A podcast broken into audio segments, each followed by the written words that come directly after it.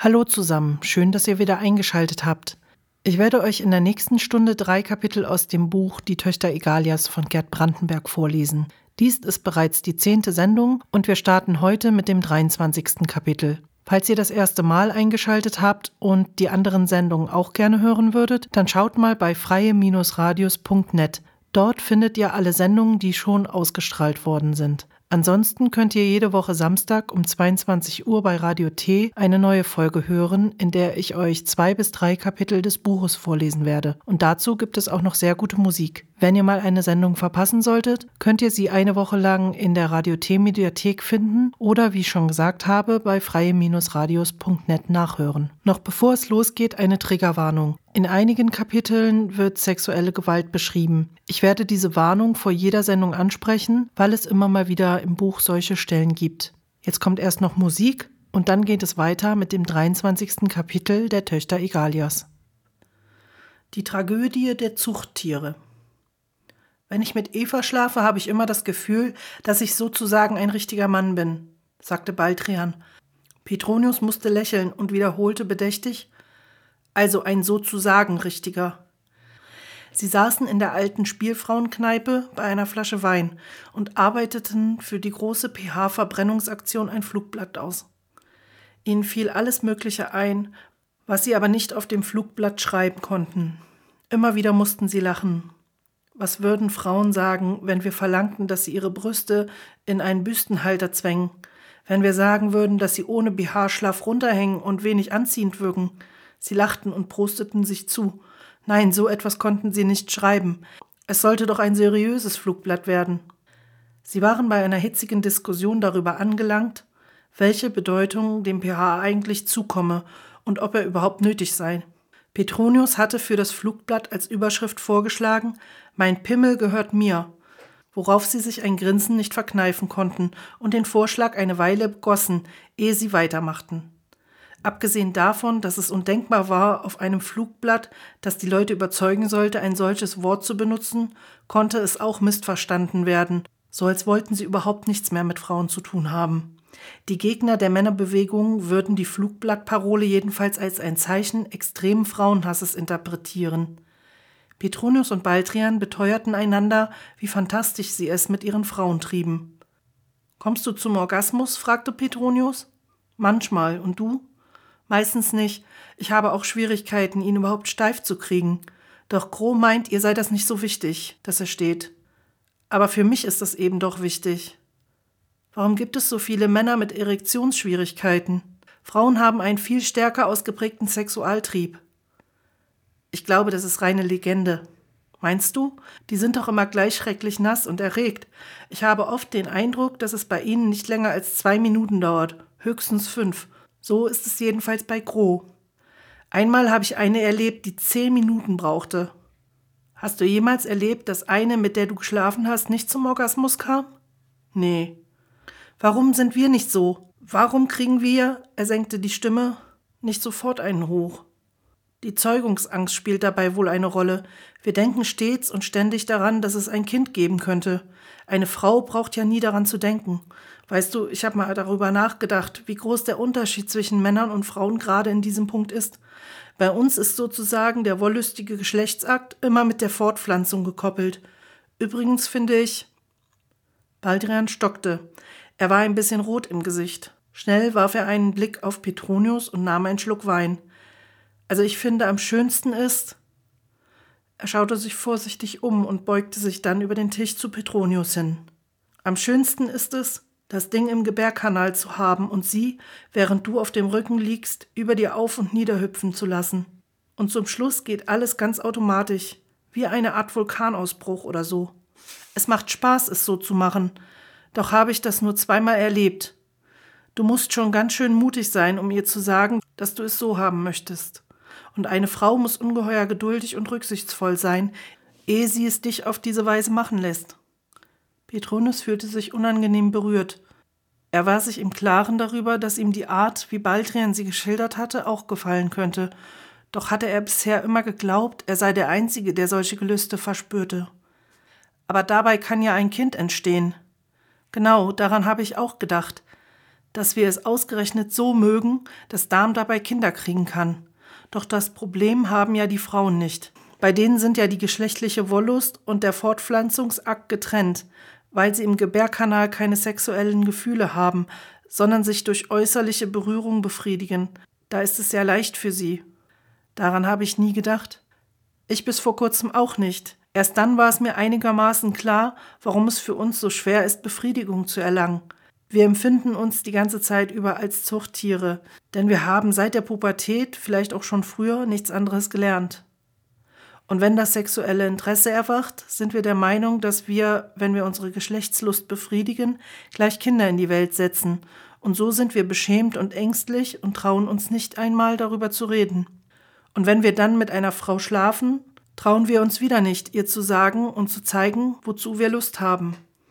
Wir machen es dann so, wie sie es haben möchte und finden es obendrein noch schön, nur weil sie es schön findet. Und auf eine Art ist es das ja auch. Wir können ja die Pille nehmen, dann brauchen wir keine Zeugungsangst zu haben. Aber die hat doch Nebenwirkungen. Ja, die jüngsten Forschungen haben ergeben, dass die neue Pille keine schädlichen Folgen hat. Oder so gut wie keine. Grobe klagt sich und sagt, ich sei weniger gut im Bett, wenn ich die Pille nehme. So habe ich damit aufgehört. Warum sollen wir eigentlich gezwungen werden, die Pille zu nehmen, wenn die Frauen gewöhnlich sowieso nicht wollen, dass wir unseren Pimmel in den Gebärkanal stecken? Wohl für alle Fälle. Sie sahen sich wieder an. Es gab so vieles, über das nachzudenken sich lohnte. Überall stießen sie auf Zeichen der Männerunterdrückung, die sie erst allmählich begreifen lernten. Manchmal fühlten sie sich völlig verwirrt, wenn sie Dinge entdeckten, mit denen sie sich bisher einfach abgefunden hatten, ohne über sie weiter nachzudenken. Plötzlich erschien es ihnen völlig absurd, dass der Mann einerseits die Pille nehmen sollte und andererseits fast nie befriedigt wurde. Unversehens erkannten sie, dass die ganz simple Frage, wie schlafen wir miteinander, symptomatisch dafür war, wie das gesamte Gesellschaftssystem funktionierte.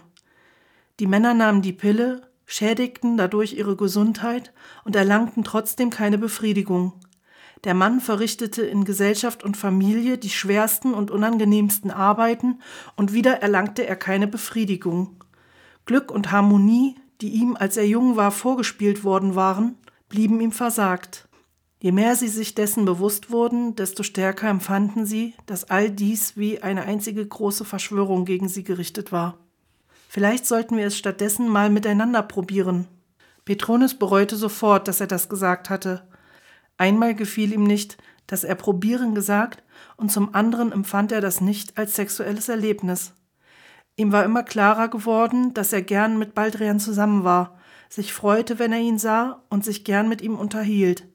Manchmal war es fast so, als sei er in ihn verliebt. Aber er hatte nie im entferntesten daran gedacht, mit ihm zu schlafen. Und wenn er nun trotzdem Lust verspürte, mit Baldrian zu schlafen, so hatte das nichts mit Gro zu tun. Wenn er mit Baldrian schlafen wollte, dann nicht, weil er bei Gro nicht zum Orgasmus kam. Warum platzte er dann aber damit so heraus? War es etwa doch gerade deshalb, in seiner Verwirrung hoffte er, dass Baldrian auf diesen naiven Vorschlag nicht weiter eingehen werde. Es gibt ja welche, die es miteinander treiben, sagte Baldrian. Petronius fühlte sich unendlich erleichtert, dass Baldrian seinen beiläufig geäußerten Vorschlag aufgegriffen hatte. Kennst du welche? Nur Frauen. Zwei Frauen, mit denen ich zusammen war, hatten homosexuelle Neigungen. Komisch, eigentlich bin ich mit denen am liebsten zusammen gewesen. In einem Fall bin ich wirklich traurig gewesen. Ich war mit ihr schon lange zusammen, als sie es mir endlich erzählte. Das hat mich ganz schön geschafft. Aber da war ja nichts zu machen. So rannte ich drei Monate mit einem moralischen herum und fand schließlich eine heterosexuelle Superfrau. Die habe ich zwei Monate lang ausgehalten. Petronius wurde ein wenig neidisch bei diesem Gedanken. Ihm war aber nicht ganz klar, ob sein Neid den Frauen oder Baldrian galt, der ein sogenannter emanzipierter Mann war. Er hatte mit so vielen Frauen Beziehungen gehabt. In den letzten Jahren, besonders aber nach der Entstehung der Männerbewegung, hatten sich freie Verbindungen immer mehr durchgesetzt. Männer sollten nicht mehr so zimperlich sein. Sie tranken einen Schluck und sahen sich an. Als sie die Gläser absetzten, waren ihre Hände nur wenige Zentimeter voneinander entfernt. Bist du in mich verliebt? fragte Baldrian unvermittelt. Petronius merkte, dass er im Gesicht rot wurde und antwortete nicht. Die anderen dürfen auf keinen Fall den Eindruck gewinnen, dass wir verlüstrig sind, sagte Baldrian ernst. Ich bin in Gro verliebt. Eben, und ich in Eva. Baldrian berührte Petronius Hand. Ganz zufällig. Petronius spürte bei der Berührung, wie eine Woge der Wärme seinen Körper durchströmte. Das bedeutet doch wohl nicht, dass wir verlüstrig sind. Baldrian schüttelte den Kopf. Nein, deswegen sind wir noch lange nicht verlüstrig. Verlüstrige Männer sind solche, ich weiß nicht, solche super weiblichen Männer. Wir sind jedenfalls nicht so. Sie blieben sitzen, sahen sich bedeutungsvoll an und tranken, ohne sich zuzuprusten. Dann bestellten sie noch eine Flasche Wein. Deswegen sind wir noch lange nicht verlüstrig. Petronus musste plötzlich laut lachen. Das würde ja die ganze Männerbewegung untergraben, sollte diese als ein Versuch gewertet werden, sich von den Frauen gänzlich zu lösen und sozusagen auf allen Gebieten selbstständig zu werden. Aber läuft nicht die ganze Männerbewegung gerade darauf hinaus? So doch nicht, wir sind ja von den Frauen abhängig. Eine Frau kam an ihren Tisch, blieb stehen und grinste sie an, die Hände in den Taschen. Sie war angetrunken. Was dagegen, dass ich mich setze, lallte sie? Ja, antworteten Baldrian und Petronius im Chor. Die Frau setzte sich dicht neben Baldrian. Der rutschte ein Stück zur Seite. Hör mal zu, näselte sie. Ich habe euch beide die ganze Zeit zugesehen, wie ihr dagesessen seid und miteinander geflirtet habt. Wisst ihr, was ich glaube? Ihr habt noch nie eine anständige Fotze geschmeckt. So eine wie meine, die immer nass und geil ist. Eine mit ordentlichen Saft und Kraft drin. Was haltet ihr davon? Ich wohne gleich hier oben. Zwei ihrer Gefährtinnen kamen an den Tisch und wollten sie an den Ärmeln vorziehen. Komm her, Dicke, und störe die Herren nicht länger. Machen wir ein Spielchen. Die Dicke riss ihr Hemd auf. Nun könnt ihr mal was sehen, sagte sie und holte die eine Brust hervor. Auf ihr war ein nackter Mann mit irrigiertem Penis tätowiert. Als sie mit der Brust eine grüßende Bewegung machte, wogte der Pimmel auf und ab. Die anderen lachten. Petronius und Baldrian standen fast gleichzeitig auf. Die Dicke versuchte, Baldrian den Weg zu versperren. Mit einem Satz sprang er über den Tisch auf die andere Seite und sah der Frau trotzig ins Gesicht. Frauen meinen immer, dass Männer nicht ohne Fotze auskommen können. Ach so, sagte die Dicke, als gehe ihr plötzlich ein Licht auf. Ihr wollt wohl jetzt in so eine Homobar. Pfui, Lucia. Ja, genau da wollen wir hin, sagte Baldrian und legte das Geld für die Bedienung auf den Tisch. Pfui, Lucia nochmal, wiederholte die Dicke. Ihr verdammten verlüstrigen Prostis. Das bringt doch wohl nichts mit zwei Männern, oder? Was weißt du denn davon? Hast du schon mal probiert, zwei Männer zu sein?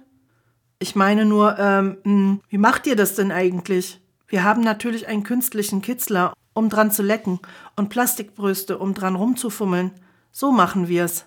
Die Frau hielt Maulaffenpfeil vor Verblüffung. Genau so hatte sie es sich vorgestellt. Baldrian und Petronius blieben draußen im Regen stehen und lachten. Wollen wir jetzt zur Homobar? fragte Petronius. Baldrian fasste ihn unter. Genau da wollen wir hin. Sie grinsten und gingen schräg über die Straße. In einer Einfahrt hockte eine Frau mit gespreizten Schenkeln und pinkelte, so dass ein schmales Rinnsal unter ihr hervorfloss. Sie schwankte leicht vor und zurück und summte ein paar Töne, die entfernt wie Mailis und Bettys letzter Hit klang. Frauen pinkeln heutzutage überall hin. Nirgends können wir in der Stadt rumlaufen, ohne mit ihrer Pisse Bekanntschaft zu machen. Die können einfach die Klappe an ihrer Hose aufmachen. Wir haben es nicht so gut. Genau, bei uns ist es viel komplizierter.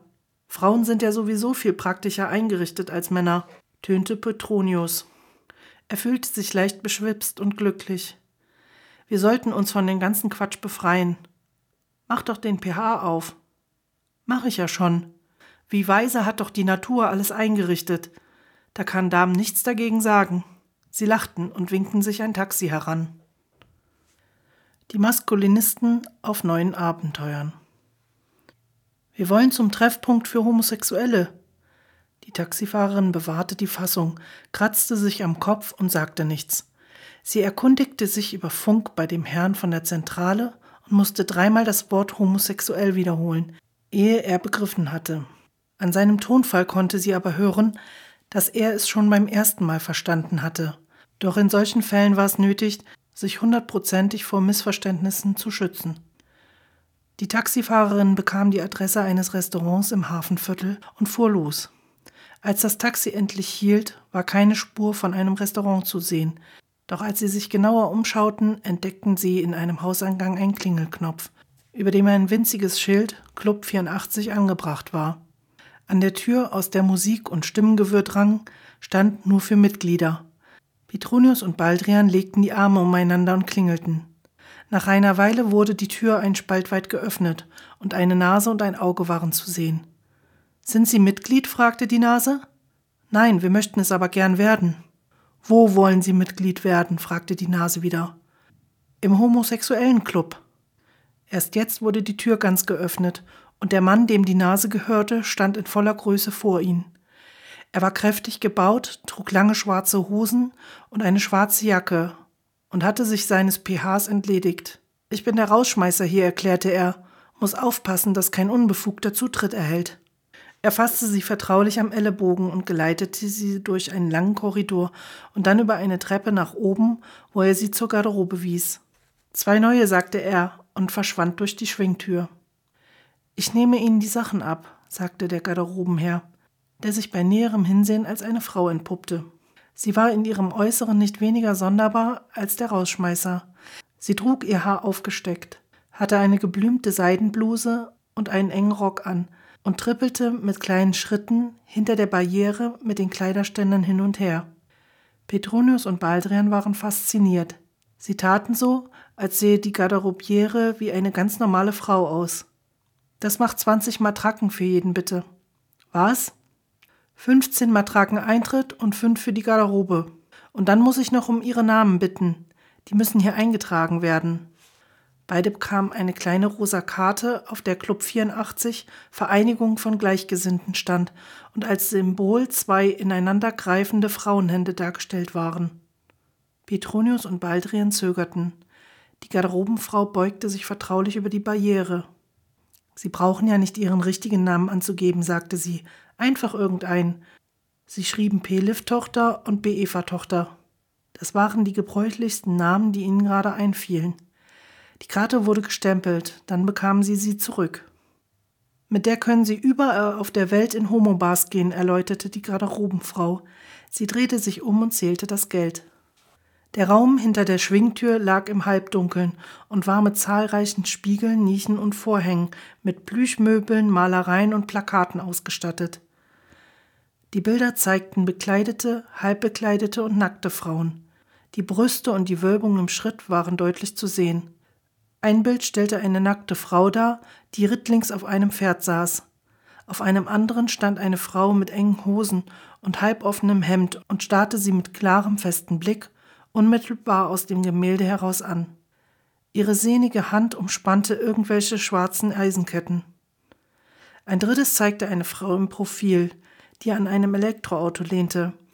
Auf den meisten Bildern waren blutjunge, schöne Frauen mit eng sitzenden Hosen, entblößtem Oberkörper und flotten wippenden Brüsten dargestellt. Auf einem ziemlich kleinformatigen Bild erkannten Petronius und Baldrian zwei altmodisch gekleidete Männer mit Blumen im Haar, die sich schelmisch anlächelten.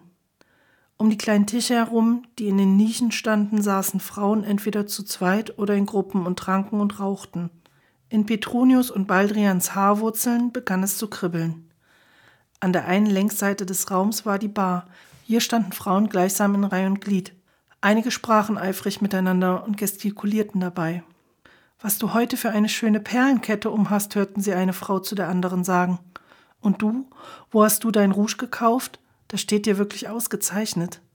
Sie redeten und schwatzten genau wie die Männer. Einige trugen sogar enge, lose herunterhängende PHs. Doch die meisten hatten ganz gewöhnliche Damenhosen und dazu ein buntes Hemd an. Viele führten kleine Herrenköfferchen mit sich, die sie in einem Fort auf und zumachten, um ihnen verschiedene Kleinigkeiten, Zigarettenetui, Geld, Taschenspiegel, zu entnehmen. Andere wieder standen einfach nur mit einem Glas in der Hand da, starrten geradeaus und sagten nichts. Nur die Augen bewegten sich unentwegt. Petronius und Baldrian schlenderten durch die Bar und gelangten in einen anderen, viel größeren Raum mit ständig wechselnder Beleuchtung und lauter Musik.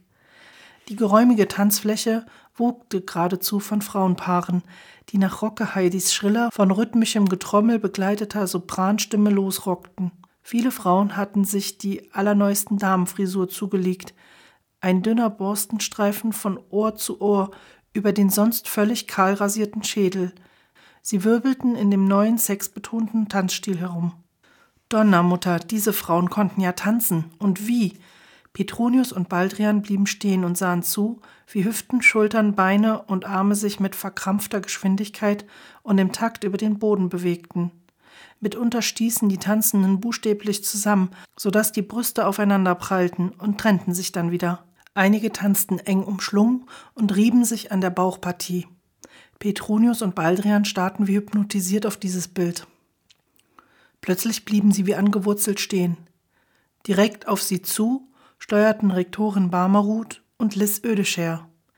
Sie hatten hochgesteckte Frisuren, gingen Arm in Arm und trugen beide ihr lachsrotes Herrenköfferchen. Sie blickten durch ihre Söhne hindurch, als hätten diese sich in Luft aufgelöst und entschwanden im Gewühl der Tanzenden. Petronius und Baldrian sahen sich an. Aber, aber das waren nicht. Ja, das waren doch. Bist du sicher? Ich sollte doch meine eigene Mutter kennen. Glaubst du nicht, dass wir ein bisschen zu viel getrunken haben? Die taten doch glatt so, als hätten sie uns nicht erkannt. Vielleicht bilden wir uns das bloß ein. Oder vielleicht sind wir wirklich nicht ganz dicht im Kopf. Was sollen wir jetzt machen? Wieder gehen? Nein, warum denn? Warum sollen wir denn auf sie Rücksicht nehmen, egal ob sie es nun sind oder nicht? Sie schlängelten sich durch das Meer von Frauenleibern, doch das Paar, das sie eben noch gesehen hatten, blieb wie vom Erdboden verschluckt. Im ganzen Tanzsaal saßen dicht gedrängt nur Frauen an den Tischen. Ist das nicht ein Club für Männer und Frauen, Petronius? Sie lachten, obgleich ihnen gar nicht zum Lachen zumute war. Sie setzten sich an einen kleinen Tisch für zwei Personen, der gerade frei wurde. Jetzt bemerkten sie ein Männerpaar, das in der Ecke der Tanzfläche sozusagen auf der Stelle tanzte, vor und wieder zurück. Sie hielten sich umschlungen und bekamen von den vorbeischwurfenden Frauenpaaren ab und zu einen Knuff in die Seite. An einem Tisch ganz in der Nähe sahen Petronius und Baldrian jetzt auch einige Männer sitzen. Einer fasste seine Nebenfrau um die Taille, die Nebenfrau gab nach und schmiegte sich eng an ihn. Er küsste ihn innig und lange. Jetzt tönte einer der beliebtesten Schlager aus dem Lautsprecher. Sag, du bist mein, sag, du bist mein. Drei Männerpaare bahnten sich den Weg zur Tanzfläche. Sie lächelten und berührten sich. Ihre Arme und Schultern wirkten kräftig. Frei und ungezwungen bewegten sie Hüften und Hintern rhythmisch aufeinander zu und voneinander weg. Auf eine Art sah es so aus, als sei jedes Paar ein einziger Körper. Es war ein schöner und zugleich sonderbar erregender Anblick. Ein Mann in schwarzer Jacke und Hose trat an ihren Tisch. Seid ihr neu hier? Ja. Petronius und Baldrian nickten. Wollt ihr nicht mitmachen und tanzen? Petronius und Baldrian sahen sich etwas unsicher an. Nein, vorläufig sitzen wir nur hier und reden. Das stimmte aber eigentlich nicht. Sie waren nämlich sprachlos. Störe ich vielleicht? Nein, nein, durchaus nicht. Etwas dagegen, wenn ich mich setze? Sie schüttelten den Kopf. Ganz sicher? Ja, ja. Sie antworteten im Chor. Der Mann setzte sich und zündete sich eine Zigarette an. Eigentlich können wir ja nichts dafür, dass wir so sind, wie wir sind, sagte er. Leicht pervers ist es ja wohl. Bisweilen fühle ich mich als Frauenseele, die in einem Männerkörper steckt, doch bei der Arbeit trage ich natürlich ein pH. Nur gut, wenigstens an einem Ort auf der Welt so sein zu können, wie Dam ist. Glaubst du? Ja, glaubt ihr denn nicht, dass ihr so geboren seid? Petronius und Baldrian vermieden es, sich anzusehen und antworteten nicht. Seid ihr sicher, dass ich nicht störe? Sonst gehe ich. Nein, nein, es ist nur. Wir wissen nicht, ob wir so sind. Der Mann lächelte. Die Leute haben wirklich ganz fantastische Vorstellungen, wie wir es angeblich machen. Sie glauben, wir benutzen Gummikitzler und Riesenersatzbrüste aus Schaumgummi. Sie glauben, wir müssen Mann und Frau spielen. Und wenn wir zusammen sind, trägt einer von uns diese Riesenersatzbrüste aus Schaumgummi und mimt die ganz große. Ich wünschte, die sehen ein, dass wir ganz normale Bürger sind. Unmittelbar hinter ihnen lachte irgendwer. Sie unterhielten sich weiter, aber es wurde noch immer hinter ihnen gelacht. Was waren das für Idioten? So komisch konnten sie doch nicht sein, auch wenn sie ganz gewöhnliche Männerkleidung trugen. Petronius und Baldrian drehten sich um. Da standen doch tatsächlich Herlein Uglumose und Fandango und strahlten über das ganze Gesicht. Baldrian und Petronius, ihr hier? Fandango umarmte sie. Das müssen wir unbedingt feiern, sagte Herrlein Uglumose und lachte. Er sah gut und gerne 15 Jahre jünger aus. Ist das so eine Art Doppelhochzeit? fragte der Mann, stand auf und bot Herrlein Uglumose mit einer kleinen Handbewegung seinen Stuhl an. Gratuliere, hoffe, wir treffen uns wieder. Dann verschwand er. Herrlein Uglumose nahm auf dem Stuhl Platz und Fandango setzte sich auf seinen Schoß. Vielleicht meint ihr, dass der Altersunterschied ein bisschen groß ist, sagte Herrlein Uglumose ein wenig nachdenklich. Dafür ist der Geschlechtsunterschied nicht so groß, sagte Fandango und küsste das Herrlein auf den Mund. Baldrian hatte ihn noch nie so froh gesehen. Eine Flasche Champagner, rief das Herrlein einer der Servierdamen zu, die die Bestellung eilfertig auf ihrem Block notierte. Und vier Gläser, Sie war ihm nu zurück, lächelte dem Herrlein freundlich zu und fragte, wie es ihm gehe. Ganz ausgezeichnet, antwortete das Herrlein. Die Servierdame warf einen raschen Blick auf Fandango. Das ist ein alter Freund von mir, er heißt Fandango. Angenehm, sagte die Servierdame und reichte Fandango die Hand. Du musst gut auf ihn aufpassen, Fandango. Ich heiße Out und bin ein alter Freund von Lisello. Dann machte Out die Flasche auf, schenkte ein und verschwand. Sie redeten durcheinander, prosteten sich zu und lachten.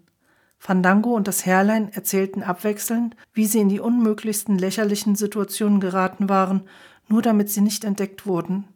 Doch einmal musste es ja sowieso herauskommen. Die Männerbewegung sollte sich doch nicht der Illusion hingeben, sie könnte ohne phallystrische Männer auskommen.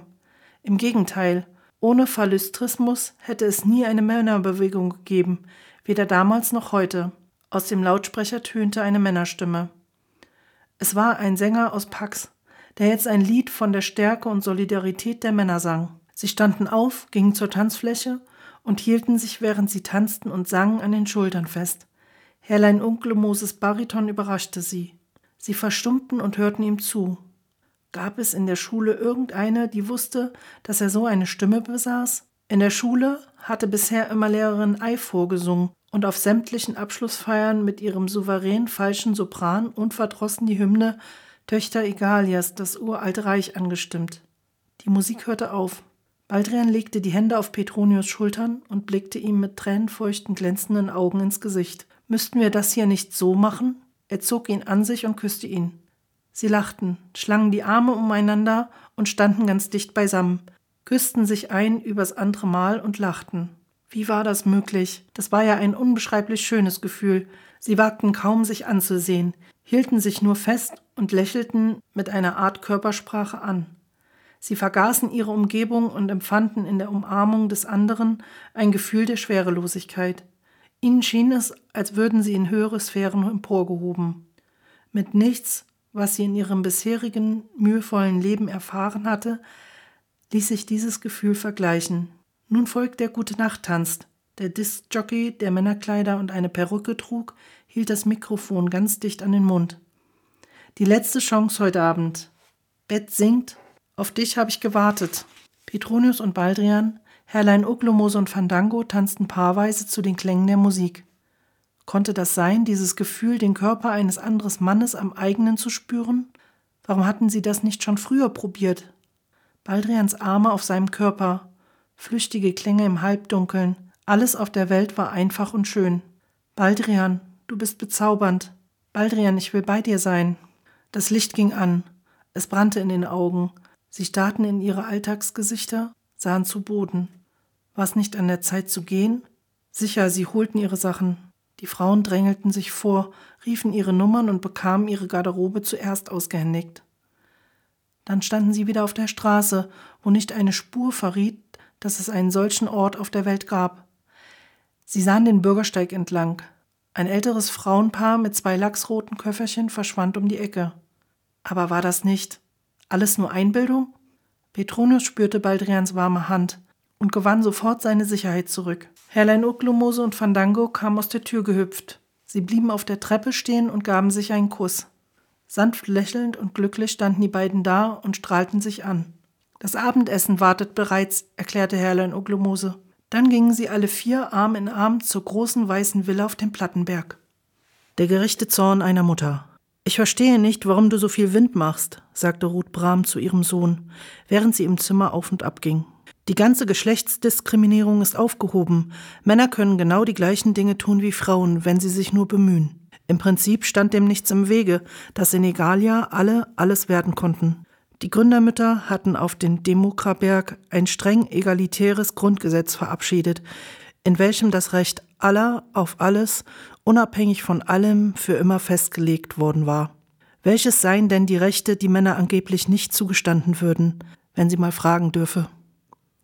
Ein Mann könne doch zur Lucia noch mal werden, was er wolle, wenn er nur Einsatzbereitschaft zeige. Und eben daran mangele es. Die Männer wollen ja nicht, Ruth Brahm machte eine Kunstpause, als werde sie einige Zeit bei dem Gedanken verweilen, dass Männer nicht wollen. Die Männer wollen am liebsten zu Hause sein, lass sie doch. So sollten er und seine Männerbewegung doch nicht agitieren. Die Männer bekämen nur ein schlechtes Gewissen und empfänden ihre Arbeit als wertlos. Eigentlich sei sie aber tausendmal wertvoller, tausendmal Petronius, als die, die Frauen wie sie selber verrichteten, wenn sie in irgendwelchen Papieren herumwühlten, zu Besprechungen gingen und wichtige Beschlüsse im Interesse des Landes fassten. Ungleich wertvoller und grundlegend. Außerdem würden Männer viel eher zum Kinderaufpassen passen. Um ihren Mund spielte ein Lächeln. Das musste sie sich merken. Die Männer passen zum Kinderaufpassen. Lustiges Wortspiel.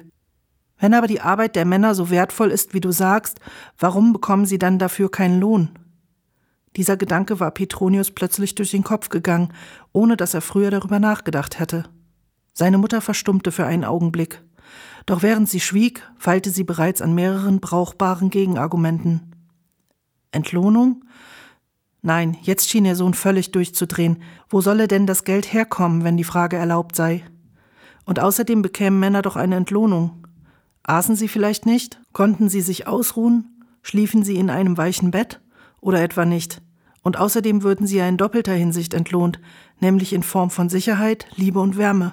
Und außerdem sei es völlig absurd und fantastisch, dass gerade er, der doch die Befreiung der Hausmänner anstrebe, für eine Entlohnung der Männer eintrete. Die würden ja einfach an ihren heimischen Herden weiterkleben, von denen er sie unter allen Umständen weghaben wolle. Entlohnung für Männer? Nein, wirklich.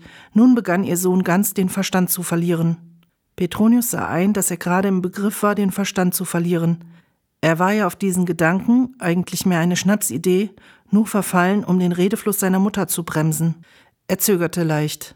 Ja, aber was ist mit den Arbeitstrupps?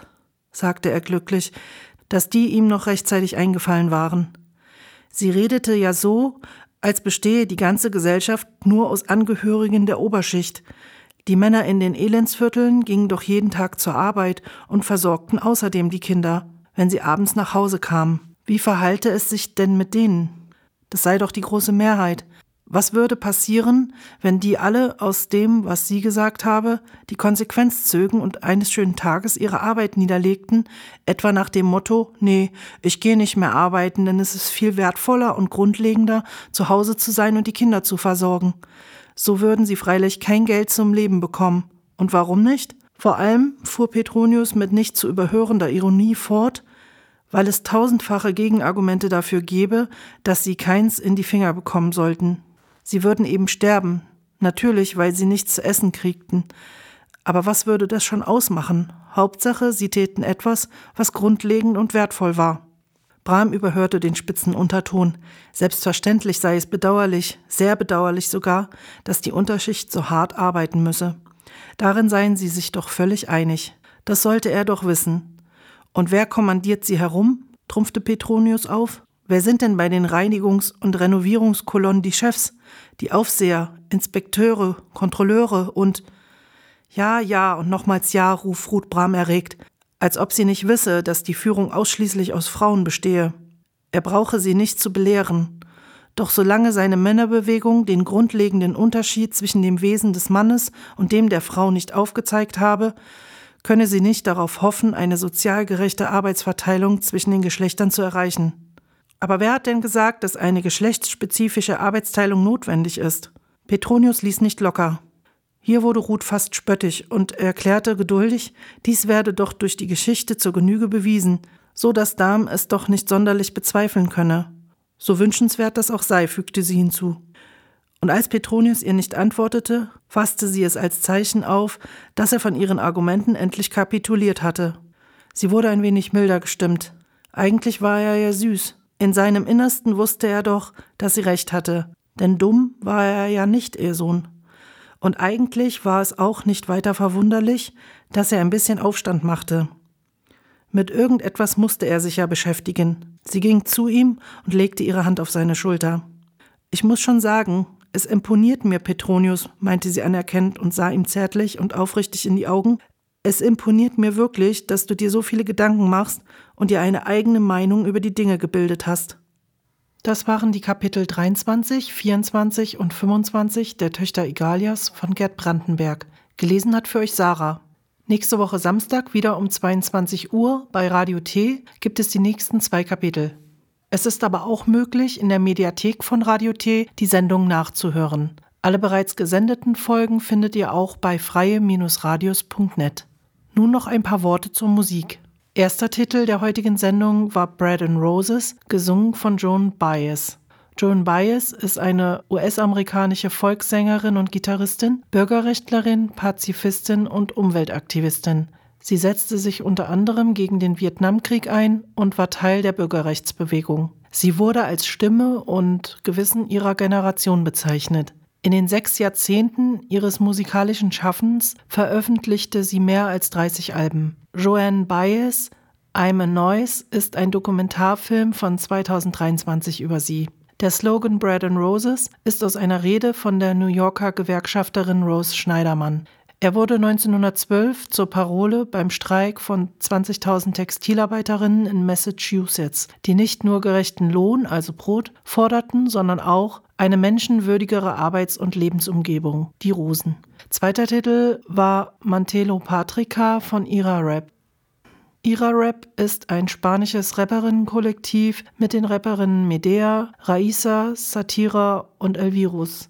Bandgründung war 2016 und auch ihr Debütalbum Arte y Terrorismo erschien in diesem Jahr. Die Feministinnen und Antifaschistinnen rappen gegen das Patriarchat, gegen das kapitalistische System und die Spaltung der Klassen. Dritter Titel Ich liebe das Leben kam von Vicky Leandros. Vicky Leandros ist eine griechisch-deutsche Sängerin, die in ihrer Karriere mehr als 55 Millionen Tonträger verkaufte. Vom Ende der 1960er Jahre bis Mitte der 1980er nahm Vicky Leandros die meisten Singles nicht nur auf Deutsch, sondern auch auf Griechisch, Englisch, Französisch, Niederländisch, Japanisch und Spanisch auf. Das Lied Ich liebe das Leben ist auf dem gleichnamigen Album zu finden, ihrem elften Studioalbum, was 1975 veröffentlicht wurde. Vierter Titel dieser Sendung war Borders von Mia. Mia ist eine britische Rapperin, Sängerin und Musikproduzentin. Mia mit bürgerlichem Namen Matangi Maya Arul Pragasam ist eine Abkürzung und bedeutet Missing in Action. 2005 veröffentlichte sie ihr erstes Album mit dem Titel Arular, das nach ihrem Vater benannt wurde. Zwei Jahre später erschien das Album Kala, das nach ihrer Mutter benannt wurde. 2018 wurde der biografische Dokumentarfilm Matangi Maya Mia veröffentlicht, der Mias Aufstieg zu Ruhm und ihren politischen Aktivismus im Zusammenhang mit dem Bürgerkrieg in Sri Lanka zeigt. Jetzt kommt noch Frau sein von Nicht Seattle. Nicht Seattle, eigentlich Katharina Kohlmann, ist eine deutsche Singer-Songwriterin. Sie veröffentlichte mehrere Alben auch unter dem Namen Lake Felix. Seit 2019 dann auch unter Nicht Seattle erstes Album von 2019 war Wendekit und das Album von 2022 trägt den Titel Kommunistenlibido. Ich wünsche euch noch einen schönen Abend und vielleicht hören wir uns nächste Woche schon wieder.